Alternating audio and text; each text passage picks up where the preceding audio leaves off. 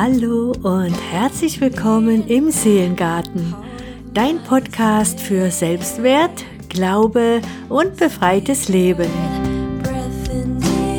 Ich bin Claudia und meine Botschaft an dich ist, dass du ein wunderbarer, einzigartiger und wertvoller Mensch bist und dass du hier auf dieser Welt bist, um deine ganz persönliche Bestimmung nicht nur zu entdecken, sondern auch mutig in dein Leben zu bringen. Deshalb möchte ich dich mit vielen spannenden Themen und auch praktischen Erfahrungen dabei unterstützen, dich selbst in einem neuen Licht zu sehen und einengende und blockierende Überzeugungen endlich loszulassen. Und ich möchte dir die beste und hoffnungsvollste Nachricht überbringen, die ich kenne. Du bist bedingungslos und grenzenlos geliebt von einem Gott, dessen ganzes Wesen Liebe ist und der dich geschaffen hat, damit du diese Liebe in der persönlichen Beziehung zu ihm erfährst. Wo sind denn nur die Schmetterlinge hin? Vom Verliebtsein und der Liebe selbst. In meinen letzten beiden Folgen ging es ja schon um Beziehungsstile und was wir selbst tun können, um unsere Beziehungen lebendig, harmonisch und hoffentlich auch glücklicher zu machen. Wenn du sie noch nicht gehört hast, dann hole das gerne nach, denn heute komme ich zum dritten Aspekt dieser kleinen Beziehungsserie.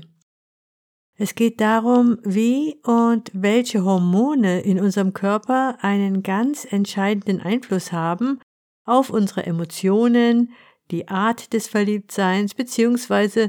der Liebes- und Beziehungsfähigkeit. Ich bin durch ein Buch darauf gestoßen und fand das so spannend und auch überraschend, dass ich dir hier gleich gerne einen ausgewählten Ausschnitt daraus einfach mal vorlesen möchte. Das Buch selber hat den Titel Besser fühlen, eine Reise zur Gelassenheit. Der Autor ist Dr. Leon Winscheid. Das Buch ist seit 2021 auf dem Markt und ich kann dir das wirklich weiterempfehlen, wenn dich das Thema Gefühle und Emotionen aus einer wissenschaftlichen, aber auch durchaus unterhaltsamen Sicht interessiert.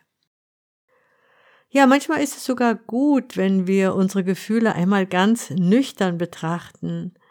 Nüchtern bedeutet aber auf keinen Fall langweilig und ich lege gleich los mit dem von mir gekürzten Kapitel Die Rückkehr der Schmetterlinge, verliebt sein bis zum letzten Tag. Vielleicht gewinnst auch du hier einige interessante und erhellende Erkenntnisse. Der Capigliano Canyon in British Columbia ist ein Wanderparadies. Unter haushohen Kiefern, deren Wipfel im Wind wanken, schlängelt sich ein Fluss durch eine atemberaubende Felsenlandschaft. Unterbrochen wird die Idylle der fast unberührten Natur nur von kleinen Waldwegen und zwei sehr ungleichen Brücken. Die eine Brücke ist kurz und solide gebaut aus massiven Holzplanken und mit einem hohen Geländer versehen. Die zweite hängt in einer Höhe von 70 Metern an Stahlseilen über eine Länge von 140 Metern frei schwingend über einer Felsenschlucht. Sie ist schmal und nur ein niedriger Handlauf schützt vor dem Absturz. Es waren exakt diese beiden Brücken, auf denen die kanadischen Psychologieprofessoren Arthur Aaron und Donald Dutton 1974 ein Geheimnis des Verliebtseins entschlüsselten, das alle kennen sollten, die in einer langfristigen Beziehung zufrieden bleiben möchten. Die Forscher postierten für ein Experiment eine junge, attraktive Frau zunächst an der kurzen und sicheren Brücke. Kam ein Mann vorbeigewandert, bat die Frau ihn, an einer Umfrage teilzunehmen. Allen, die mitmachten, stellte sie sich am Ende als Donna vor und kritzelte ihnen ihre Telefonnummer für etwaige Rückfragen auf ein Stück Papier. Ein kurzer Flirt. Dieselbe Frau stellte sich für eine zweite Runde später auf die schwankende Brücke, gab wieder allen männlichen Umfrageteilnehmern ihre Nummer mit dem Unterschied, dass sie sich dieses Mal Gloria nannte. Bald darauf klingelte an der University of British Columbia das Telefon. In Wirklichkeit hatte die attraktive Dame nicht ihre Nummer, sondern die der Forscher weitergegeben. Nichts ahnend fragten die interessierten Anrufer nun nach Gloria oder Donna, womit sofort klar war, welche der beiden Brücken sie jeweils überquert hatten. Die so entstandene Strichliste machte schnell ein Ungleichgewicht deutlich. Von den Männern, die die kurze Brücke überquert hatten, griff nur etwa jeder Zehnte zum Hörer. Auf der schwankenden Hängebrücke dagegen fühlte sich jeder zweite Wanderer so sehr von der Frau angezogen, dass er sich entschloss, mit ihr Kontakt aufzunehmen. Dieselbe Frau hatte je nach Situation offenbar eine deutlich unterschiedliche Wirkung auf die Männer.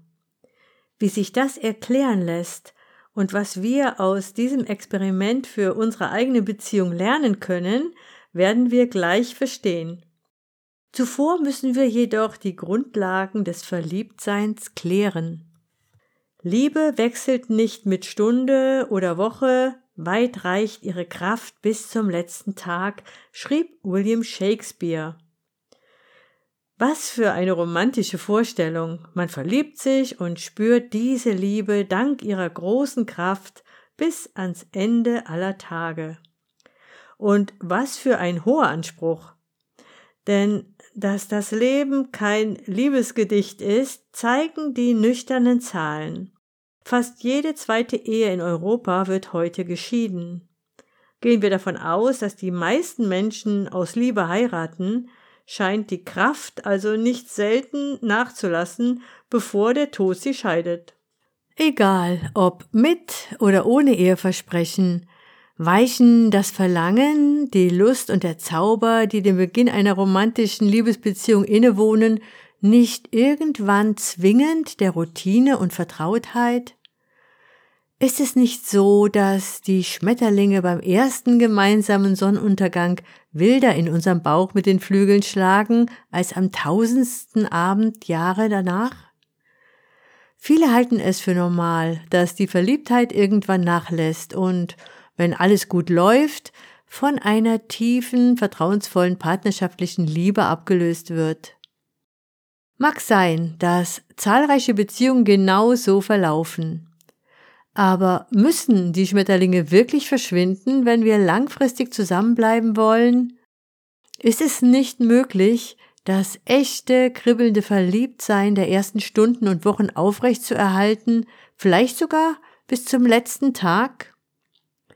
Aus hormoneller Sicht spricht einiges dagegen. Schiebt man frisch verliebte Menschen in ein MRT-Gerät, sticht auf dem Monitor des Hirnscanners sofort eine kleine Region über dem Hirnstamm rot leuchtend heraus. Hier im ventralen tegmentalen Areal liegt das Betriebsgelände einer winzigen, aber hocheffizienten Dopaminfabrik, deren Werksglocke von Amos Pfeil zum Schellen gebracht wird. Wenn er uns trifft, wechselt die Arbeit in der Fabrik in den Doppelschichtbetrieb, um unser Belohnungssystem mit Dopamin zu fluten. Viel spricht dafür, dass das Dopamin ganz entscheidend für die unbändige Lust, das pochende Verlangen, das Dauerlächeln und die überschießende Euphorie des Verliebtseins ist. Wären wir Flugzeuge, würden die Triebwerke, die uns auf Wolke 7 bringen, mit Dopamin betankt. Angeblich geht die Redewendung zurück auf Aristoteles, der den Himmel in sieben Zonen unterteilte, mit Nummer sieben als höchste. Das passt. Tatsächlich sind wir buchstäblich high, wenn wir uns verlieben. Der Rausch des Verliebtseins unterscheidet sich nicht maßgeblich von dem, was Kokain oder Alkohol in uns auslösen. Männliche Fruchtfliegen etwa, die von einem Weibchen abgelehnt werden, trinken vermutlich aus Frust darüber viermal mehr Alkohol als erfolgreiche Artgenossen. Dasselbe Belohnungssystem, nur jeweils anders aktiviert. Verliebtheit macht Drogen überflüssig. Neben Dopamin stößt Amos Pfeil aber auch die Produktion von Cortisol an, ein Stresshormon. Rund um den ersten gemeinsamen Sonnenuntergang sind wir aufgeregt und rastlos, weil wir unser gerade gewonnenes Glück kaum fassen können und es um keinen Preis wieder verlieren wollen. Dafür stellt uns das Cortisol ungeahnte Ressourcen zur Verfügung. Tagelang können wir wach bleiben, Bäume ausreißen und ohne Essen auskommen. Dann leben wir tatsächlich von nicht viel mehr als Luft und Liebe. Wie wir von der Angst wissen, ist der Mensch jedoch nicht dafür gemacht, lange in den Extrembereichen seiner Gefühlswelten zu verweilen. Unsere besonders intensiven Gefühle sind als kurze Sprints angelegt und nicht als Marathonläufe high und gestresst. Aus gesundheitlicher Sicht ist es überlebenswichtig, Wolke 7 bald wieder zu verlassen. In der Forschung ist die Rede von ein paar Monaten bis zu etwa einem Jahr. Einen fixen Zeitrahmen gibt es nicht, denn der wäre auch schwer zu messen. Vieles deutet darauf hin, dass der Rausch schon relativ bald nachlässt und damit das Stresslevel wieder sinkt. Wir werden nüchtern. Nicht selten gehen Beziehungen in diesem Moment in die Brüche. Doch neben Dopamin und Cortisol enthält der Liebescocktail noch die weitere Zutat Oxytocin, populär oft als Kuschelhormon bezeichnet. Tatsächlich trägt nach dem Sex ein Oxytocinschub zum Gefühl der Verbundenheit bei. Zärtliche Berührungen der Haut, die Geburt oder das Stillen eines Kindes führen ebenfalls zu einer Oxytocin-Ausschüttung. Das Hormon sorgt für Vertrauen, stärkt die Paarbindung und sogar die Treue. Es hilft uns, auf einen anderen Menschen einzulassen und das Verliebtsein im Hirn zu verankern. Am besten untersucht ist diese Wirkung an Präriewühlmäusen, die zu den wenigen Säugetieren gehören, die monogam leben. Einmal verliebt bleiben sie ein Leben lang in einer festen Beziehung. Entscheidend dafür ist offenbar das Oxytocin. Stören unromantische Forschende dessen Aufnahme im Mäusehirn durch Experimente, ist es vorbei mit der Treue. Ab jetzt wird fremdgegangen, ein Verhalten, das sich bei Prärie-Wühlmäus-Männchen übrigens auch nach Alkoholaufnahme beobachten lässt. Umgekehrt werden Bergwühlmäuse, nahe Verwandte der Präriewühlmaus, die es normalerweise bunt mit wechselnden Partnern treiben, zu treuen Seelen, wenn man ihnen Oxytocin verabreicht. Natürlich können solche Befunde an Tieren nicht einfach auf den Menschen übertragen werden. Wer sich etwa Oxytocin-Nasenspray im Netz bestellt, das dort als Liquid Trust, flüssiges Vertrauen, angepriesen wird, oder Oxytocin-Deo unter die Achseln rollt, um die Beziehung zu retten oder einen geliebten Menschen auf ewig an sich zu binden, wird enttäuscht werden vom Effekt der Produkte. Fassen wir zusammen, scheint die Sache klar. Erst sind wir high verliebt und wenn der Rausch nachlässt, kommt, wenn alles gut läuft, die kuschelig partnerschaftliche Liebe. Das würde bedeuten, dass wir die Schmetterlinge auf Dauer abschreiben müssten, weil die Hormone nicht mitspielen. Doch im Rahmen der systematischen Erforschung der Liebe finden sich immer wieder Paare, die angeben, auch nach Jahren noch ineinander verliebt zu sein.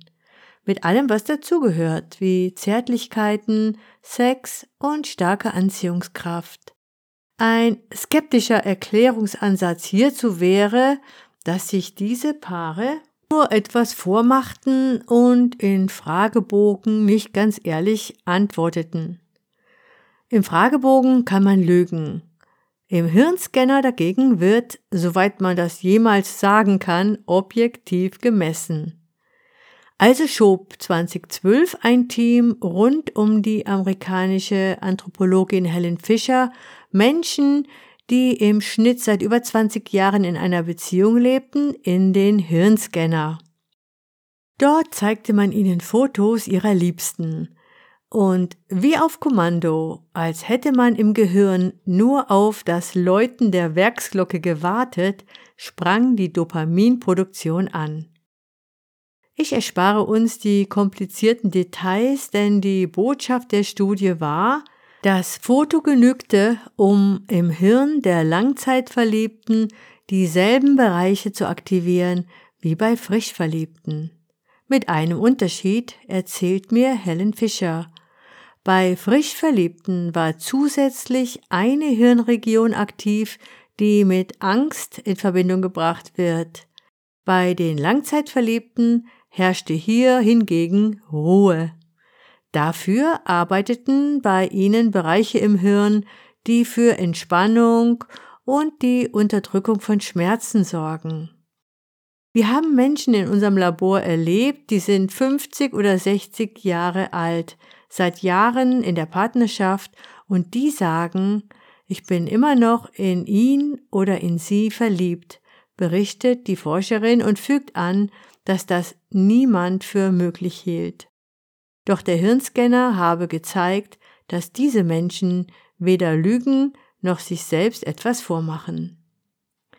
Die Wissenschaft geht nicht davon aus, dass die anfängliche Verliebtheit als stressiges Dauerhai über Jahrzehnte anhält oder sich nach 20 Jahren noch exakt so anfühlt wie beim ersten Kuss. Das wäre auch nicht plausibel. Menschen verändern sich und auch ihre Gefühle und die Art, wie sie sich wahrnehmen.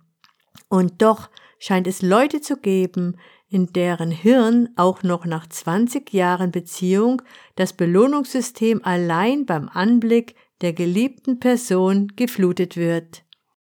Natürlich gibt es kein Patentrezept für so eine positive Entwicklung. Dafür leben und lieben wir Menschen viel zu unterschiedlich.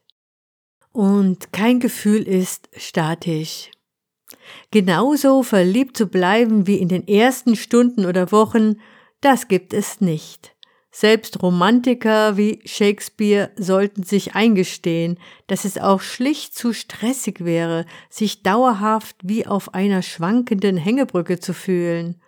Und trotzdem dürfen wir in einer langjährigen Beziehung den Anspruch haben, verliebt zu bleiben. Wir sollten ihn sogar haben, denn verliebt sein wird wissenschaftlich mit psychischem Wohlbefinden, Gesundheit und Zufriedenheit in Verbindung gebracht. Schreiben wir das Verliebtsein ab, berauben wir uns einer wichtigen Quelle von Lebensqualität. So groß es sich anfühlt, verliebt zu sein, so klein können die Schritte sein, um das Gefühl langfristig zu erhalten achten wir darauf, von Zeit zu Zeit gemeinsam neue Erfahrungen zu machen, uns im Alltag in unseren Interessen gegenseitig zu bestärken, uns Raum zu geben, um auch alleine zu wirken, kurzum, unsere Selbst in und mit der Beziehung zu erweitern. Dann belohnt uns unser Hirn mit dem wohligen Gefühl von Schmetterlingen im Bauch dass wir vor allem mit Kleinigkeiten dazu beitragen können, befreit vom Druck, der heute oft auf der Liebe lastet. Verliebt sein ist zu wertvoll, um nur am Anfang der Liebe gefühlt zu werden. Statt uns zu ärgern, dass wir etwas tun müssen, um verliebt zu bleiben, sollten wir dankbar sein, dass wir so viel dafür tun können. So, das war ein Einblick in die etwas wissenschaftlichere Sicht unseres Gefühlslebens und die doch hoffnungsvolle Ermutigung, dass auch eine langjährige Beziehung nicht zu Frustration und unerfüllten Sehnsüchten verurteilt ist. Wenn es zwei Personen gelingt, aus den zwei eigenständigen Selbst ein Wir zu machen und trotzdem genug Freiraum bleibt für jeden, um auch eigene Ideen, Träume und Gestaltungsmöglichkeiten zu entfalten, Freiräume, um sich weiterzuentwickeln. Gleichzeitig aber auch fähig zu sein, Kompromisse zu finden, um ein starkes Wir zu erleben, das gemeinsam lebt, Erfahrungen teilt, Entscheidungen trifft und in die Zukunft schaut, dann haben wir wohl gute Voraussetzungen dafür geschaffen, dass nicht nur beim Frischverliebtsein, sondern auch noch im hohen Alter durchaus Schmetterlinge in unserem Bauch fliegen dürfen. Ich freue mich, dass du mir deine Zeit und Aufmerksamkeit geschenkt hast, und ich hoffe, ich konnte dich inspirieren und ermutigen, die Schönheit und das Potenzial deines inneren Gartens wieder neu zu entdecken. Denn kein anderer kann hier auf dieser Welt deinen Platz einnehmen. Kein anderer kann deine eigene Geschichte schreiben. Schenke dir jetzt noch einen Moment der Ruhe und Entspannung nur für dich und lasse deine eigenen Gedanken und Eindrücke noch etwas nachklingen bei dem wunderschönen Song Spirit, den meine Tochter geschrieben und gesungen hat und sei dabei bei meinen nächsten Folgen hier im Seelengarten. Abonniere gerne diesen Podcast, damit du keine Folge verpasst. Auf meiner Facebook-Seite Seelengarten kannst du mir auch gerne schreiben. Vielen Dank fürs Dabeisein und hoffentlich bis bald. Zum Schluss möchte ich dich gerne segnen. Mögest du glücklich sein mögest du dich sicher und beschützt fühlen. Mögest du gesund und heil sein. Mögest du die ganze Fülle Gottes und seine Wahrheit empfangen. In Jesu Namen. Amen. Denke immer daran, alles ist möglich dem, der da glaubt. Sei beschützt und alles Liebe, deine Claudia.